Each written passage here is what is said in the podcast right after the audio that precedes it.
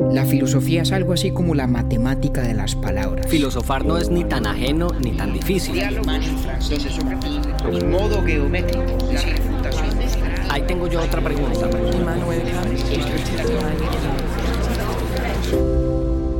Urbi et Orbi a la ciudad y al mundo. Los grandes poetas de la historia son amigos entre sí, aun cuando no coinciden en el tiempo. Dante fue amigo de Virgilio y por eso lo convirtió en su guía para ir a donde nadie nunca había oído antes, al infierno, al purgatorio y hasta las puertas del paraíso. Y yo creo que Jorge Luis Borges hizo seguramente amistad también con muchos de los grandes poetas de la historia. Yo no soy poeta, no lo seré nunca, pero tengo la no muy secreta aspiración de, de una manera semejante, a ser mi amigo también de Borges. Y por eso Octavio muy generosamente me permitió que fuera yo quien grabara esta introducción a nuestro segundo capítulo sobre don Jorge Luis Borges. Y este lo grabamos con ocasión de la siguiente historia. El 19 de noviembre de 1985, Borges le dictaba a su esposa María Kodama una breve página expiatoria que vino apenas a conocerse públicamente el primero de noviembre de este año. En esa página Borges inmortaliza a Silvano Acosta, un soldado desertor a quien su abuelo el coronel Francisco Isidoro Borges ordenó fusilar el 25 de enero de 1871. Al publicarse esta página inédita de Borges yo creo que asistimos verdaderamente a la segunda resurrección de Silvano Acosta, que había muerto primero fusilado y luego en el desorden en el que se ocultaron estas palabras de Borges durante décadas. Y para nosotros, para Octavio y para mí, es imposible no dedicar un capítulo a este descubrimiento que de nuevo pone el dedo en la llaga, casi literalmente. Porque este texto de Borges, Silvano Acosta, trata de la culpa, de la familia, de la vida y la muerte, de la memoria y el olvido, que son además las extensiones naturales de la vida y de la muerte. Y trata también de lo que Borges pensaba que era el tema central de toda gran poesía y de la condición humana en general, el problema del tiempo. Habrá otras lecturas de este texto, sin duda alguna. Es breve y precioso como todo lo que Borges escribió y la que viene es apenas nuestra lectura, que por ser nuestra está condenada a ser totalmente insuficiente. Pero en eso radica la magia de la genialidad poética en que ella como el pasado está siempre abierta a nuevas lecturas y nuevas interpretaciones. Ojalá esta lectura nuestra no sea sino el punto de partida para la suya propia. Buenos días, buenas tardes, buenas noches, compañero. Me alegra saludarlo. ¿Qué Octi? ¿Qué ha habido, hombre? ¿Cómo vamos? Bien, bien, hoy. Sí. Sí, hoy un día muy bonito con sol a pesar del frío, de esos, de esos días de principios de invierno. Ah, eso es una belleza. Sí. Me gustan mucho. Lástima que fue corto el otoño, ¿no? Ese cambio de los colores de los árboles que es tan especial. Todavía hay hojas, todavía hay algo de aquello, pero no es nunca tan largo como uno quisiera que fuera, ¿no? Eh, es que ese es el problema. Yo creo que es que uno realmente quisiera que durara los tres meses, pero eso no. Y, cada vez es como más corta esa brecha, esa transición entre el verano y el invierno. Le tengo un dato inútil pero divertido que tiene que ver con nuestro capítulo de la filosofía del Islam y además no es mío, sino de un pelagato que se llama Sebastián Naranjo. A ver, hombre. Que vive en Miami, gran amigo mío. Entonces él quedó pensando en esa pelea metafísica y literaria entre Al-Ghazali y Averroes, en un libro de un señor que se llama Salman Rushdie, que además es el nombre árabe de Averroes.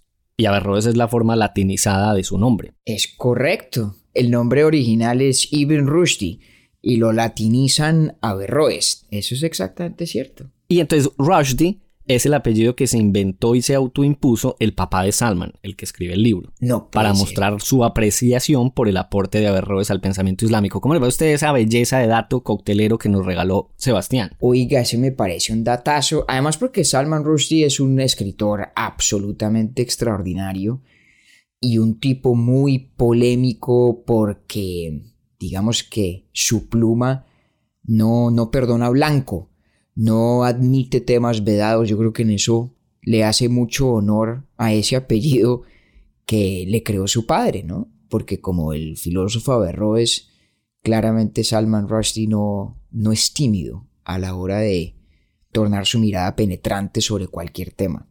Sí, y qué bonito es que el apellido se lo autoimpuso fue su padre y no él. Eso me Ah. pareció fascinante. Bellísimo. Y él viviendo a la altura de ese apellido y escribiendo a esa misma altura. Tremendo dato. Sí, muchas gracias a Sebastián, que además lo vamos a tener al final saludándonos, porque yo guardé este dato inútil pero divertido, que me parece muy, muy útil además, porque él, como usted y como don Camilo Zuluaga, aman y admiran profundamente al personaje del episodio de hoy. Diga usted a viva voz cómo es que se llama. Don Jorge Francisco Isidoro Luis Borges Acevedo. Así es. Por si las dudas. Fíjese usted que a mí los, los grandes amigos me vienen con ese amor y ese interés por Jorge Luis Borges. Aquí pensando pues, Está escogiéndolos bien. Los tiene de buen gusto. Pues sí, hombre. Hoy vamos a volver a don Jorge Luis Borges. Lo hicimos en nuestra primera temporada con un temprano poema suyo, Rosas. Y caramba, era imposible para nosotros no hacer lo propio después del descubrimiento extraordinario que se produjo este mes, ¿no? De que su viuda María Kodama parece que organizando la casa, como hace todo el mundo en esta cuarentena, encontró un texto que Borges le dictó el, me parece que fue el 19 de noviembre, ¿no? Del 85. de 1985, así es. Unos que, unos siete meses antes de morir, porque Borges murió en junio del 86. Y María Kodama encontró un texto inédito que nadie había visto desde ese día de noviembre del 85 en que lo vio ella, porque se lo dictó Borges, ya ciego para entonces, y lo publicó, creo que fue el Nacional de Buenos Aires, ¿no? Sí, y pareciera ser que también fue un poquito como su despedida de Argentina porque a los días él se va de Argentina y ya no más, nu- nunca más regresa. Tienes razón, que Borges murió, murió en Suiza. De manera que para nosotros, pues sí, qué pena si hay alguien que nos oye y que le parezca injustificado repetir capítulo con Jorge Luis Borges. Si por mí fuera, tendríamos temporadas enteras sobre él. Y esta era una excusa que no podíamos dejar pasar. ¿Cómo vamos a abstenernos nosotros de comentar ese texto extraordinario? Que además, como hablábamos usted y yo hace unos minutos, conversando aquí mientras instalábamos el micrófono y todo esto, que ese texto es un, un correlato perfecto de lo que hicimos en la primera temporada con Rosas, ¿no? De pronto, para no darle muchas vueltas a la vaina, ¿por qué no hacemos una cosa? ¿Por qué no lo leemos? Leámoslo. Antes, una rápida mención, porque cómo le llega a usted ese texto, o la noticia más bien de la revelación del texto fue a través de otra oyente de Urbietorbi que me lo mandó, María Alejandra Barón, y yo le mandé a usted el link y usted se emocionó mucho y dijo, tenemos que hacer un capítulo. Eso fue justamente el día que la Nación de Argentina, el primero de noviembre, lo publicó. Entonces, muchas gracias a María Alejandra también. Gracias infinitas. Nos habríamos seguramente enterado de cualquier manera, pero la emoción de recibir la noticia justo cuando se hizo pública, a ella se la debemos y por eso gracias. Así es, muchas gracias a María Alejandra. Vamos a leerlo entonces, compañero. Silvano Acosta. Mi padre fue engendrado en la guarnición de Junín, a una o dos leguas del desierto, en el año de 1874. Yo fui engendrado en la estancia de San Francisco, en el departamento de Río Negro, en el Uruguay, en 1899. Desde el momento de nacer contraje una deuda, asaz misteriosa, con un desconocido que había muerto en la mañana de tal día de tal mes de 1871. Esa deuda me fue revelada hace poco, en un papel firmado por mi abuelo, que se vendió en subasta pública. Hoy quiero saldar esa deuda. Nada me costaría fantasear rasgos circunstanciales, pero lo que me ha tocado es lo tenue del hilo que me ata a un hombre sin cara, de quien nada sé salvo el nombre, casi anónimo ahora, y la perdida muerte.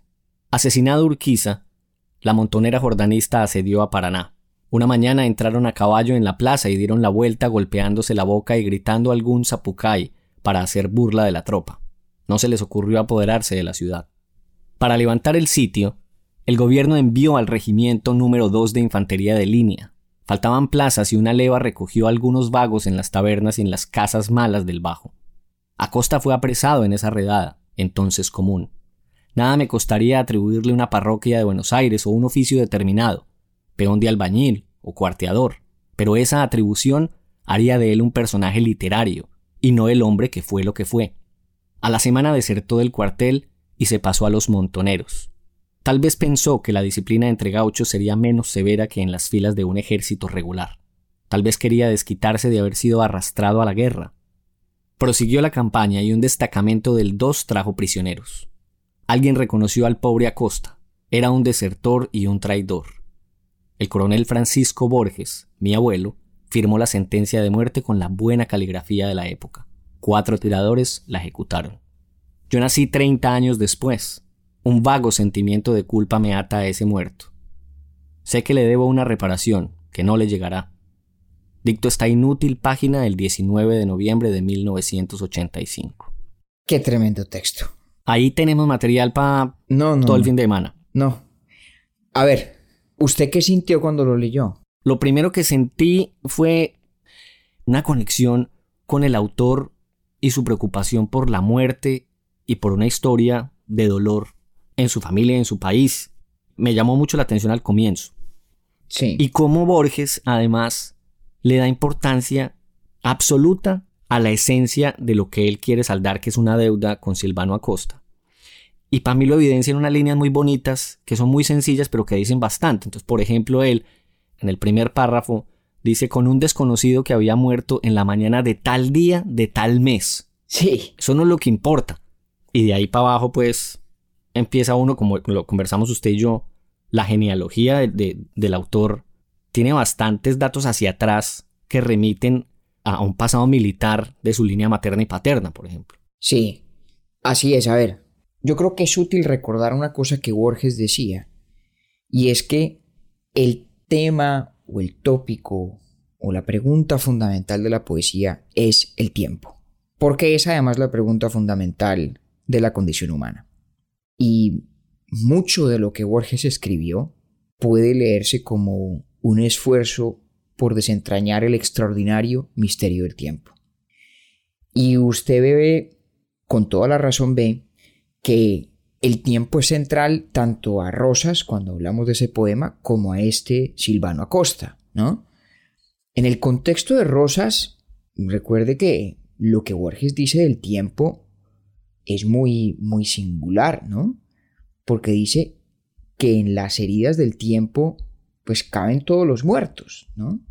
Dice más exactamente, el tiempo, esa inmortalidad infatigable que anonada con silenciosa culpa a las razas y en cuya herida siempre abierta, que el último Dios habrá de restañar el último día, cabe toda la sangre derramada.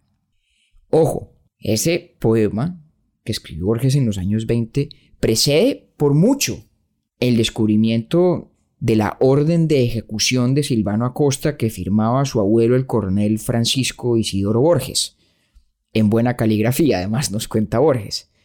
Pero ya desde antes, desde el principio de su vida como poeta, Borges entendía que el problema del tiempo es el problema esencial, ¿no? El tiempo es una inmortalidad infatigable a diferencia de lo que somos nosotros, que somos una, un proceso de fatigarse rumbo a la muerte, ¿no? Podríamos decir una mortalidad fatigante o extenuante. Y fíjese que aquí ya habla de silenciosa culpa. Es exactamente el problema de Silvano Acosta o del texto de Silvano Acosta, ¿no? Que usted dijo una cosa muy bonita en el episodio sobre Borges en la primera temporada, y yo lo quiero citar textualmente, porque cuando usted estaba hablando del tiempo, una de las frases que más me gustaron de ese episodio fue cuando usted dice, ¿qué puedo hacer yo con el legado moral casi siempre problemático y teñido que recibo de mis antepasados? Y es lo que está haciendo Borges otra vez. Claro, ahí está el problema. No me acordaba yo de esa frase. Pero, y que conste que para entonces no se había descubierto el texto Silvano Acosta. Es exactamente el problema de Borges aquí. Yo creo que hay una duplicidad, como para no referirnos en demasía a ese episodio anterior, que bien puede ser el caso que quien nos escuche en esta oportunidad no lo haya oído aún, ¿no? Pero si el tiempo parece, digamos, una especie de monstruo voraz que todo lo engulle, y dentro del cual ya es indiferente quién fue quién y cuándo vivió y cómo vivió, ¿no? El tiempo de, del poema Rosas es de una impersonalidad pasmosa, ¿no? Tan extraordinaria que Borges siente que al final tiene que justificar un poco el haber escrito un poema sobre una persona. Y acuérdese que al final da su justificación, que es paradójica, ¿no? Ya Dios lo habrá olvidado, refiriéndose a Rosas, y es menos una injuria que una piedad demorar su infinita desolución con limosnas de odio. Borges sentía en ese caso la necesidad un poco de explicar por qué, si el tiempo, como digo, nos engulle a todos y dentro de él nos diluimos en la nada a la que estamos condenados a ser, ¿Por qué si es así? Pues merece la pena hablar de rosas en concreto y en particular. Este texto que descubrió recientemente María Kodama es todo lo contrario. El tiempo es lo mismo, ¿no? El tiempo es el mismo. Pero Borges siente la extraordinaria necesidad de reivindicar la precisa individualidad de una víctima que de no ser por este texto, sería exactamente como todas las otras innumerables y anónimas que han ido a dar, como decíamos, en esa herida siempre abierta del tiempo. Entonces aquí está ocurriendo todo lo contrario. Y nos lo deja muy claro Borges desde el principio. Porque este es un texto que arranca y está anclado a las particularidades de unas vidas singularísimas que no tienen, de hecho, esas particularidades mayor trascendencia para efectos de lo que Borges nos quiere decir, que es, mierda, descubrí que mi abuelo dio la orden de matar a Silvano Acosta y yo cargo una deuda con Silvano Acosta. Y aquí se la estoy tratando de pagar o de mal pagar. Y vea qué bonito cuando él dice, yo podría justificarlo en las circunstancias propias de ese momento en la vida de mi abuelo y del país y demás. Pero él dice, pero eso no se trata. Ya va, pero ojo, porque está diciendo dos cosas alrededor de las circunstancias, ¿cierto? Yo creo que hay sí la insinuación de que podría haber tal vez una justificación de la conducta de su abuelo Francisco Isidoro Borges. Entre otras cosas porque el texto no constituye una condena de Francisco Isidoro Borges. Borges no está censurando a su abuelo, ¿no? Es una deuda muy singular porque no parece ser una deuda originada en un acto que pueda proclamarse como injusto. No está Borges hablando aquí de su abuelo en el mismo tono con que se refiere a rosas en ese otro poema, ¿cierto? Lo que sí dice, y esto es muy importante cuando habla mm, de las circunstancias, es que se abstiene de, dice Borges, fantasear rasgos circunstanciales. Pero espere un momentico, ya vamos para allá. ¿Cómo está en orden? Porque es que este es un texto de extraordinaria importancia. Borges empieza, como decía, dándonos una cantidad de anclajes eso sí circunstanciales, a la particularidad de su propia vida. Casi, creo yo, como un tímida, una tímida confesión del hecho de no saber esos mismos hechos en relación con Silvano Acosta. Es una vida de la que no sabemos nada distinto de su nombre y del haber sido víctima del abuelo de Borges, en una orden de fusilarlo por traidor y desertor. No sabemos nada de, de Silvano Acosta. Y por eso Borges paradójicamente, sabiendo su nombre, titulando el texto con su nombre, dice que es casi anónimo. El anonimato de Silvano Acosta no radica en que su nombre no se conozca, sino que todo aquello que ese nombre designa es desconocido.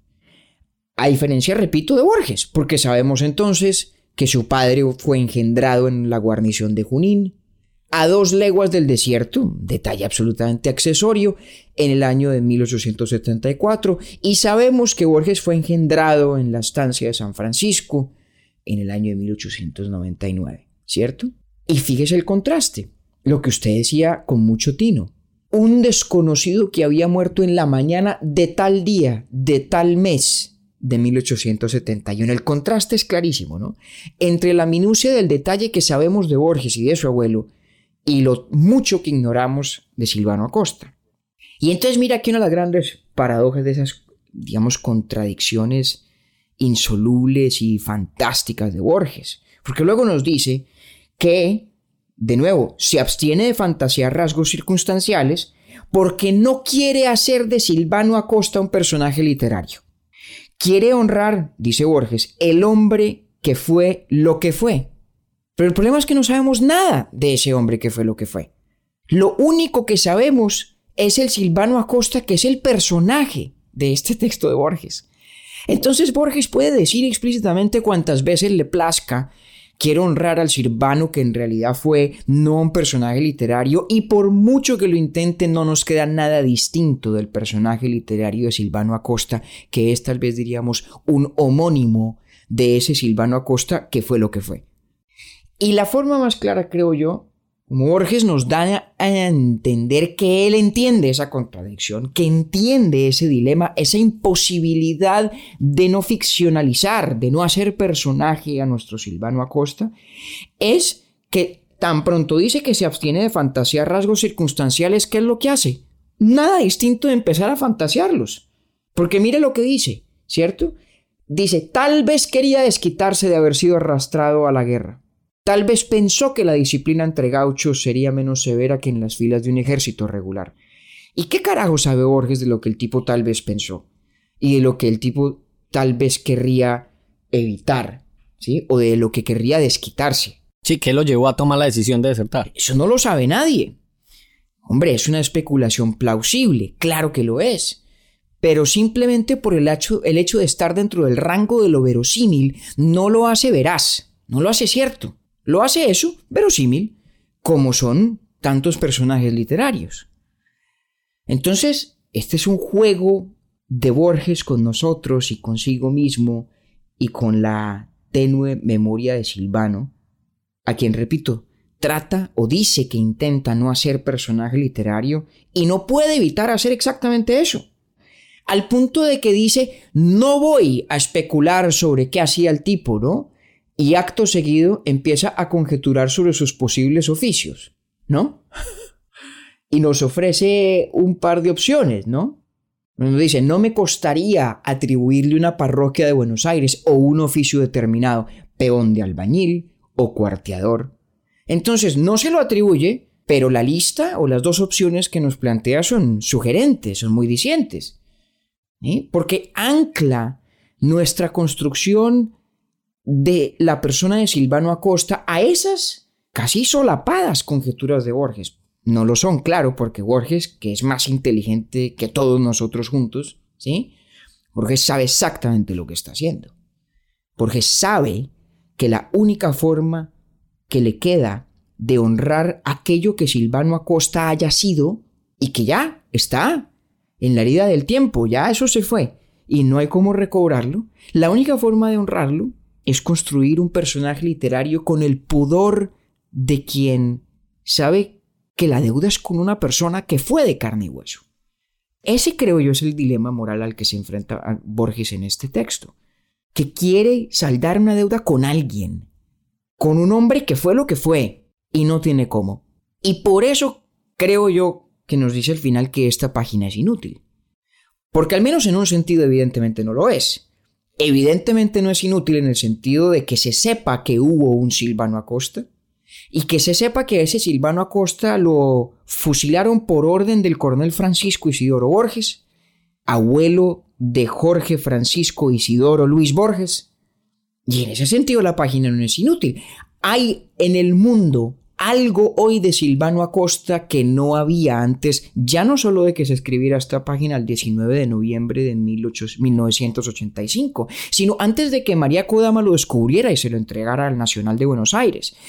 En el mundo hay más Silvano Acosta hoy de lo que había. Eso es una realidad. Y si Borges cree que la forma de saldar esta deuda es en algo conferirle ese Silvano Acosta la existencia que su abuelo ni anuló al matarlo, desde ese punto de vista, de nuevo, la página no es inútil. Ocurre, digamos, lo opuesto de lo que ocurría con Rosas. Tan sabe Borges que la página no es inútil que en el caso de Rosas tenía que excusarse por haberlo inmortalizado. Y seguramente yo no sabría nunca de Rosas si no fuera porque leía Borges. Recuerde usted que yo, por ejemplo, me, vine a dar cuenta de la existencia de Rosas cuando grabamos el ah, capítulo. Ahí está. Sí, o sea, Borges es culpable de la perpetuación de la memoria de Borges. Perdón, de Rosas. En 500 años, Rosas en los textos de historia será una pequeñísima nota al pie de página, ¿no? Porque los textos de historia seguirán siendo más o menos breves, tendrán que ir comprimiendo lo que narran para ajustar todos los sucesos futuros. Y de pronto hay una mención por ahí a un señor Ross, y eso en un texto de historia argentina, en un texto de historia universal no habrá manera de dar con él. Y sin embargo, 500 años después de hoy habrá cientos de miles que sabrán de un Rosas, y sabrán de ese Rosas por Borges. Entonces, ocurre aquí lo contrario. Allá en aquel poema de Fervor de Buenos Aires, Borges tenía que disculparse por inmortalizar a Rosas como sabía muy bien que lo estaba haciendo, a pesar de que la excusa del poema es contar la lenta disolución de la memoria de Rosas. Al narrar esa disolución, la detiene por completo. Casi que la invierte, ¿no? Y aquí pasa lo contrario. Aquí quiere Borges perpetuar la existencia de Silvano Acosta y se encuentra con el terrible problema de que no hay un Silvano Acosta cuya existencia realmente pueda perpetuarse porque de él no sabemos nada. Salvo que fue, por lo menos en concepto del coronel Francisco Isidoro Borges, traidor y desertor, y había que fusilarlo. Lo que usted acaba de decir es completamente cierto. Ahí hay una... Ahí vuelve Borges inmortal a Silvano. Sin embargo, la humildad con que él intenta hacer la reparación parte de la base de reconocer que al único que mereciera recibir esa reparación es al único al que no le va a llegar, que es el mismo Silvano. Ahora, y hay un sentido obvio en el cual no le va a llegar. Digamos que esa yo creo es la lectura de primer orden. Pues Silvano está muerto, vale, pues claro que no le llega porque está muerto. Pero yo creo que la, la razón por la cual, dice Borges, sé que le debo una reparación que nunca llegará, la verdadera razón es, creo yo, no solamente porque Silvano está muerto, es porque la única reparación justa sería la inmortalidad del verdadero Silvano. Y esa es imposible.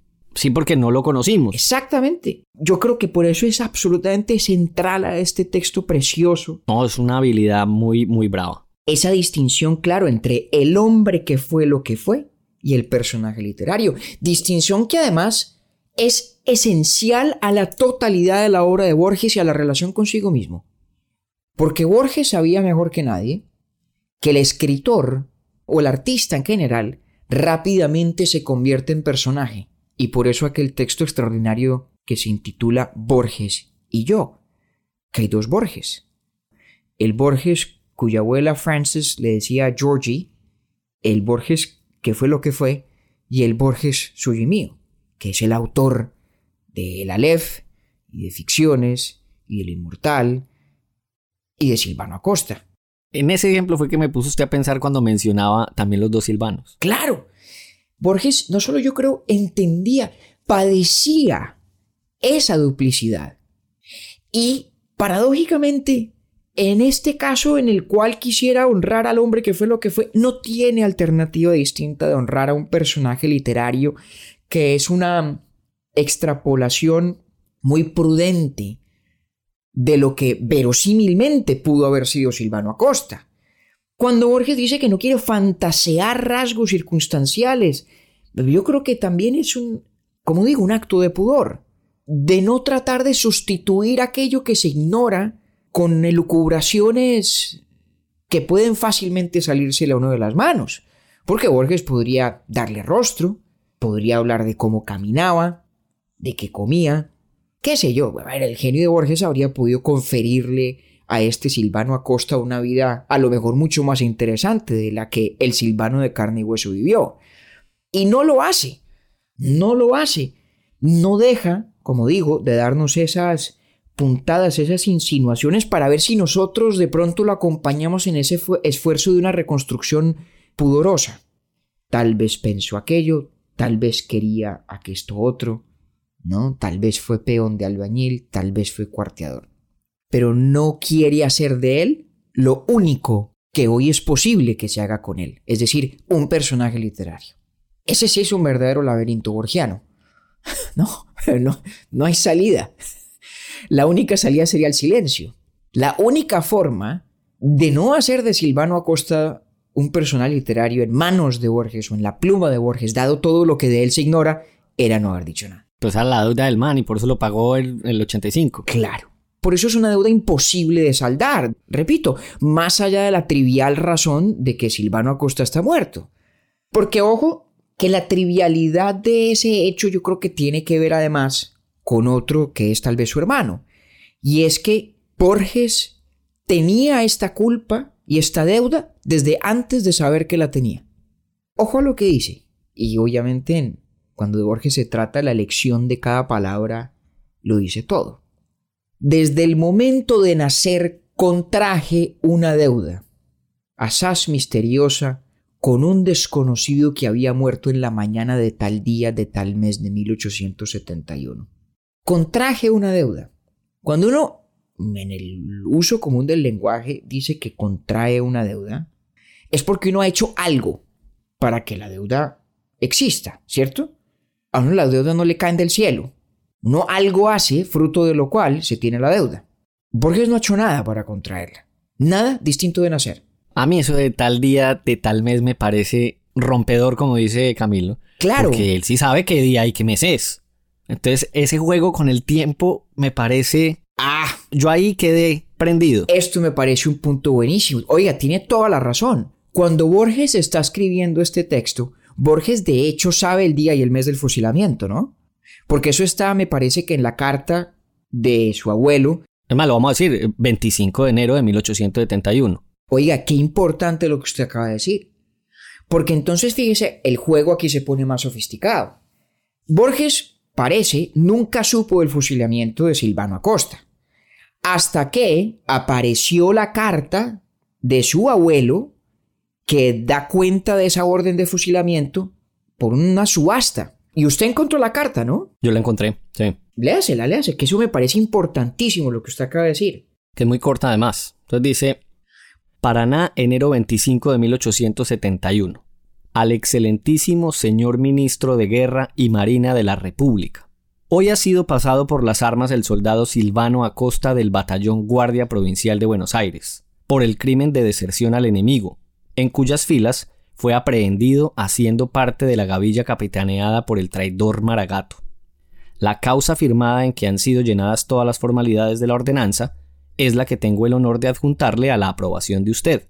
Dios guíe a usted, Francisco Borges. Repítame la fecha. 25 de enero de 1871. Bueno, pero me queda una duda. Hay una fecha de la carta del coronel y luego hay una fecha del fusilamiento, supongo hoy mismo, o sea, el 25 de enero. Ah, caramba, es decir, muy bien, muy perspicaz, don Octavio. Entonces, ojo, aquí es donde la cosa se vuelve interesante, entonces. Volvámonos a esta oración. Desde el momento de nacer contraje una deuda, asaz misteriosa, con un desconocido que había muerto en la mañana de tal día de tal mes de 1871. Es decir, esta oración aquí es la realidad de Borges al momento de nacer, es la característica de la deuda que adquirió en ese momento. No es lo que el Borges que dicta estas páginas ya sabe, porque el Borges que las dicta, pues sabe que no es un desconocido, sabe que se llama Silvano Acosta, y ahora me percato gracias a usted, sabe exactamente el día y el mes, y sabe que es en la mañana, bueno, eso sí nos da la pista acá, ¿no? ahí se, ahí, ahí deja, deja que veamos por lo menos ese detalle de lo que él ya hoy sabe. Y esto me parece una afirmación de parte de Borges de la mayor trascendencia. Y es que al mundo llegamos con peso, con un equipaje que no es nuestro. Borges no ha hecho nada distinto de nacer para contraer esta deuda. Y la siente. Y es genuina y es sincera. Quien dude de la autenticidad del sentimiento que Borges expresa acá, se equivoca. Eso sí creo poderlo decir a rajatabla. Y Borges no es melodramático, ¿no? No está diciendo que se ha sentado a llorar y que le parece pues una tragedia. No. Borges está tratando esto con absoluta sobriedad y con fidelidad a la verdad. Porque mire lo que dice al final. O mejor, construyamos la línea del tiempo o la biografía de Borges vista desde la perspectiva de su vínculo tenue con Silvano Acosta. Borges nace, en ese momento de nacer, dice él, contraje una deuda, ¿sí? En relación con un desconocido. 30 años después de que en efecto ocurriera la ejecución. ¿no? Porque la ejecución se da en 1871, Borges nace en 1899. Bueno, lo de 30 años es una imprecisión aritmética secundaria. Yo nací 30 años después. Un vago sentimiento de culpa me ata a ese muerto. Lo que Borges ha descubierto es que siempre ha estado atado a ese muerto sin saberlo. ¿Mm? ¿Qué tal es? sin saberlo. Eso es extraordinario. A Borges le cambia su propia biografía, fruto del descubrimiento de esta carta de su abuelo. Su historia es otra. Quien fue tiene ahora que reevaluarse, reinterpretarse, porque siempre estuvo atado a ese muerto. Y, como digo, es un sentimiento de culpa, real, pero es vago, porque tiene el carácter dual de la impersonalidad, ¿no? ¿Quién es Silvano Acosta? Y el carácter, además de ser una culpa heredada, no, no es la misma culpa de quien tiene que asumir las consecuencias de su propio crimen. Pero Borges me parece además... Pero aún la siente como culpa. La siente. Y esto es un fenómeno recurrentemente humano. Por mucho que en la humanidad se haya acabado el crimen de sangre, por mucho que nos queramos imaginar que al momento de nacer somos tabula rasa, que llegamos sin ataduras de nada, ¿no? La cosa no es tan fácil, la cosa no es tan sencilla. Y se me vienen a la memoria dos, dos momentos literarios que tratan de este mismo tema porque es un problema universal. ¿No? Ese poema extraordinario de Philip Larkin, cuyo primer verso dice, They fuck you up, your mom and dad, they may not mean to, but they do, ¿no? Y no lo traduzco, me perdonan porque es grosero y porque es imposible de traducir haciéndole justicia. Pero básicamente es, mire, desde el momento en que usted nació, usted ya viene jodido, porque allí está el revoltijo de todo lo que sus padres y sus abuelos han hecho bien o mal o regularmente, ¿no? Y pienso mucho en una novela muy reciente, del 2017 me parece, de Javier Cercas, escritor español, que leí yo el año pasado. Se llama El monarca de las sombras. ¿Cómo le parece que Cercas pues como tantos españoles, pues tiene una relación compleja con la historia de la Guerra Civil Española. Pero compleja de una manera que el público lector de Cercas vino a conocer apenas con esta novela. Porque resulta que Javier Cercas tiene un tío abuelo, esta es la primera oración del libro, se llamaba Manuel Mena y murió a los 19 años en la batalla del Ebro. La batalla del Ebro fue tal vez la batalla decisiva de la Guerra Civil Española y Manuel Mena peleaba con los ejércitos de Franco. Decir, en su familia hay franquismo. Y la historia es compleja porque además Manuel Mena parece haber sido un objeto de veneración dentro de la familia de Cercas, de la familia materna, si la memoria no me falla. Y todo este libro que Cercas escribe es un esfuerzo de exorcizar esta sensación tan similar a la de Borges. ¿Pero qué culpa tengo yo? Yo no tomé armas en contra de la República, yo no soy Manuel Mena. ¿no? Y al mismo tiempo tal vez la historia es más compleja que la simple satanización de Manuel, además por su extrema juventud. Y en este libro dice una cosa, cercas, que me parece que es fidedigna en relación con la experiencia que claramente tuvo Borges al descubrir esta carta de su abuelo. Dice Cercas, no es verdad que el futuro modifique el pasado, pero sí es verdad que modifica el sentido y la percepción del pasado. Y yo añadiré una cosa que Cerca no, no dice, y es que lo único que importa sobre el pasado es su sentido y su percepción, no lo que en verdad ocurrió. Los hechos por sí mismos son inconsecuentes. El pasado importa en función de lo que significa. Y Borges parece haber tenido que resignificar su pasado. La carta de su abuelo no cambia el hecho de que Borges nació en tal día. Cambia el hecho de que cuando nació, en el acto de nacer, estaba Borges contrayendo una deuda. Tuvo Borges que reinterpretar su mismísimo nacimiento. Qué golazo eso que usted acaba de decir, compañero. Que el pasado cobra importancia es por la percepción que se tiene de él. Eso es cierto. ¿Por qué Javier Cercas tiene que escribir hoy un libro sobre el rol de su tío abuelo Manuel en una batalla del año de 1938, en la Guerra Civil Española. Porque la reinterpretación del pasado es esencial al presente.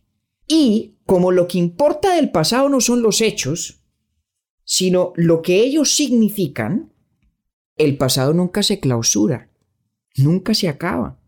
¿Qué tal que algún día descubriéramos una nota de Silvano Acosta? ¿Qué tal que una nota de Silvano Acosta dijera a su familia, voy a inventarme aquí una cosa, perdónenme que, contrario a Borges, yo sin vergüenza haga de Silvano un personaje literario y pido excusas sobre todo a sus descendientes vivos si los hay? Pero qué tal que hubiera una nota de Silvano Acosta diciendo, orad por el coronel Borges, porque no sabe lo que hace porque a lo mejor el plan de Silvano Acosta era no de, ser, no de ser un desertor, sino de ir allí a buscar mejor conocer al enemigo para favorecer a las tropas del coronel Borges. ¿Qué sé yo? ¿Ah? O que dijera, coronel Borges, pues tiene usted razón en fusilarme.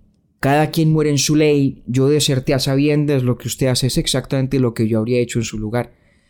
Y cualquiera de estas cosas que pudiéramos tal vez enterarnos, nos obligaría a todos a devolvernos, a reinterpretar ya no solo la vida del coronel Francisco Isidoro Borges y la del propio Silvano Acosta, sino el sentido mismo del texto de Borges. Es que ahí me puso usted también a volar la imaginación, porque si existiera algo así de parte de Silvano, ¿cómo habría sido entonces lo dictado por Borges? Ah, exactamente. Que me perdonen a mí también por ponerme a imaginar, pero es que esto está muy bueno. Bueno, pero es que esto se trata. Y voy a resistir la tentación de leer una de las últimas páginas del libro de Javier Cercas para no em, dañar la lectura de quien quiera aventurarse a él.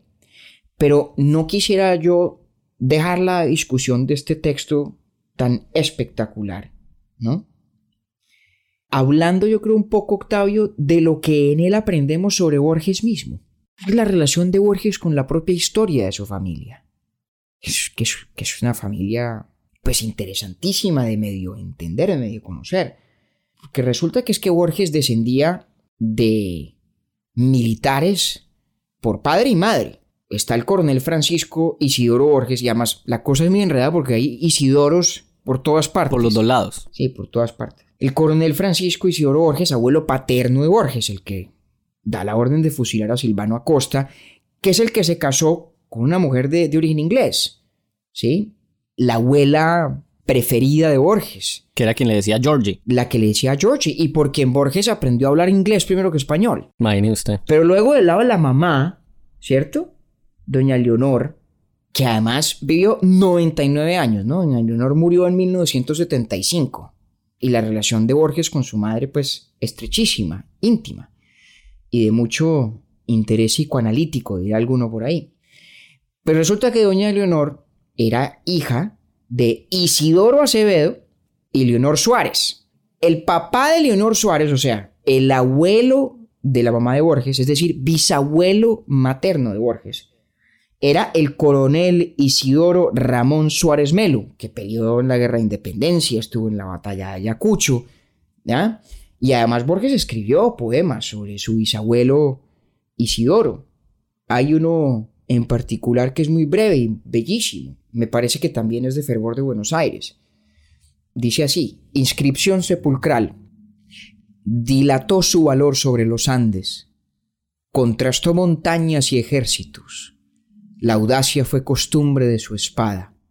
Impuso en la llanura de Junín término venturoso a la batalla y a las lanzas del Perú dio sangre española escribió su censo de hazañas en prosa rígida, con clarines belísonos. Eligió el honroso destierro. Ahora es un poco de ceniza y de gloria. Me causa mucha curiosidad, entre otras, que aquí habla de la prosa rígida de su bisabuelo Isidoro y en el texto Silvano Acosta habla de la caligrafía de su abuelo Francisco, ¿no? Sí. detalle ahí que, del que me percato ahora, pero Claramente Borges ve esta historia familiar con admiración por el heroísmo que encarna. Y esto además lo han notado muchos críticos, también porque Borges no fue nunca tímido a la hora de reconocer que se sentía cobarde. Y se sentía cobarde sobre todo a la luz de esa historia familiar. Y creo que no hay declaración más clara de ese sentimiento que ese famoso poema que además viene en estructura de soneto, que se llama El remordimiento. Me lo leo rápidamente, pues ¿por qué? ¿Por qué no? ¿Por qué no? ¿Sí o no? Ave María. He cometido el peor de los pecados que un hombre puede cometer. No he sido feliz. Que los glaciares del olvido me arrastren y me pierdan despiadados. Mis padres me engendraron para el juego arriesgado y hermoso de la vida, para la tierra, el agua, el aire, el fuego. Los defraudé. No fui feliz. Cumplida no fue su joven voluntad. Mi mente se aplicó a las simétricas porfías del arte que entretejen aderías. Me legaron valor, no fui valiente. No me abandona, siempre está a mi lado, la sombra de haber sido un desdichado. Poema que además Borges, si la memoria no me falla, escribió el año después de que muriera su madre. Me legaron valor, no fui valiente. Exactamente. Aquí está también esa relación de Borges tan compleja con su con su familia, con lo que en su sangre hay que es previa a toda elección suya. Entre lo que se cuenta, no solamente el legado de valor, porque se lo legaron, ¿no? Y del que Borges, por lo menos aquí en este momento de la vida de Borges, nos dice que no supo hacer de él mayor cosa, ¿no? Voy a acompañar lo bonito que es el reconocimiento de que le legan el valor y él no es valiente. Sin embargo, la deuda sí la quiere pagar. Ah, porque es que Borges no reniega de eso que hereda. Y el ejemplo más importante de todos es su propia ceguera. Es que Borges era ciego, perdón, se volvió ciego por razones congénitas. Ya en 1914 su papá era ciego. Borges siempre supo que iba a ser ciego. Borges es como lo contrario del héroe trágico, ¿no? Que no sabe a dónde lo conduce el destino y corre a encontrarse con él. Cuanto más rápido mejor. Borges sabe exactamente hacia dónde lo conduce ese destino que es el de la ceguera, ¿no? La misma ceguera sabia de Tiresias, la misma ceguera poética de Homero. Y por lo tanto, pues no corre, no tiene afán, lee todo lo que puede. y después dicta, pues porque... Y después dicta. Y después dicta. Entonces Borges, además de ponernos a reflexionar sobre el tiempo y sobre la culpa. Qué belleza eso que dijo usted. Usted ha dicho cosas muy bonitas hoy que me han quedado grabadas. Borges no reniega. Ah, qué berraquero. No, Borges no reniega de esas cosas. Hay que oír un día. Hagan el experimento los que tengan el interés de buscar las conferencias de Borges que están todas en internet. Bueno, hay muchísimas, ¿no? Búsquenlo un día hablando de su ceguera. Con ese sosiego de quien siempre supo que era una realidad inevitable. Es difícil al cabo de esta conversación deliciosa, Octavio, en la que además debo agradecerle la especialmente aguda lectura de esa oración muy al principio del texto, ¿no? En la mañana de tal día, de tal mes. Gracias por eso que no había yo visto en mi primera lectura. Es difícil, como digo, recoger los hilos de esto porque es que aquí hay mucho. Está el tiempo como problema fundamental del arte, de la literatura, como bien lo decía Borges, razón por la cual además alguna vez dijo que si tuviera que irse a, a una isla desierta, llevaría solamente libros de filosofía para poder meditar sobre los problemas verdaderos del tiempo. Entonces está el problema del tiempo, está el problema del tiempo y su relación estrechísima con la memoria y con la familia y lo que de ella recibimos y recibimos independientemente de nuestra voluntad en el solo acto de nacer y la idea de que aquello que recibimos bien puede incluir la culpa, bien puede incluir responsabilidad por acciones que no son nuestras, por conductas que nos preceden en el tiempo. Y además esa idea extraordinaria de que la vida de un ser humano, como las obras de arte incluso, tienen o están condenadas más bien a ser siempre posible objeto de reinterpretación, como el pasado. Porque los hechos en sí mismos, si es que los hay, son muy poco importantes.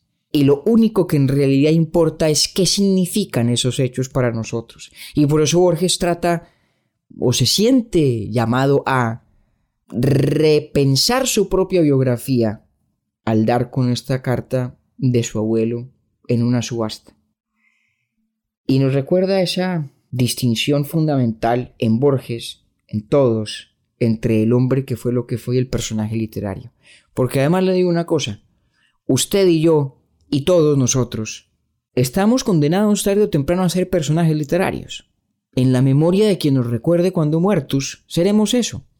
Seremos la reconstrucción selectiva, parcial, que parte de lo que alguna vez hemos sido para de allí reconstruir la idea, el recuerdo vago de una persona. O sea, la percepción. Sí, mi abuelo Aurelio fue lo que fue y es en mí un personaje literario. Es inevitable que lo sea. Y es el mío. Y por eso no será el mismo de mi abuela y no será el mismo de mi madre, porque en eso la memoria hace exactamente lo mismo que la pluma de Borges en este escrito extraordinario que tenemos o cuyo redescubrimiento tenemos que agradecerle a María Kodama, a quien ya le había sido descubierto la primera vez cuando se lo dictó Jorge Luis Borges.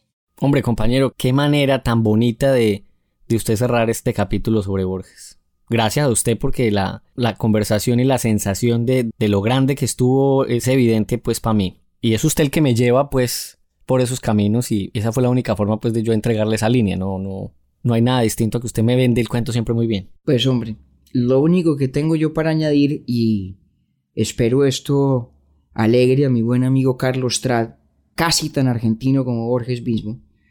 Lo único que me queda claro, digo, es que yo creo que vamos a tener que seguir volviendo a Borges. Ya va a tocar es capítulo de Borges por temporada al menos, pues. No sé yo, pero, pero en, en Borges nos encontramos nuevamente, ojalá muy pronto, mi querido Octavio. Que así sea, compañero. Mil y mil gracias nuevamente. Me imagino que alguno por allá quiere leer el libro de, de, El monarca de las sombras, así se llama, el libro del cual David estuvo hablando durante la conversación de hoy. Un abrazo, compañero. Mil gracias de verdad. Lo mismo, don Octavio, y en la distancia, gracias a doña María Kodama. Y gracias siempre a Jorge Luis Borges. Hola, mi nombre es Juan Sebastián Naranjo y soy uno de los cinco pelagatos que escuchamos Urbi et Orbi.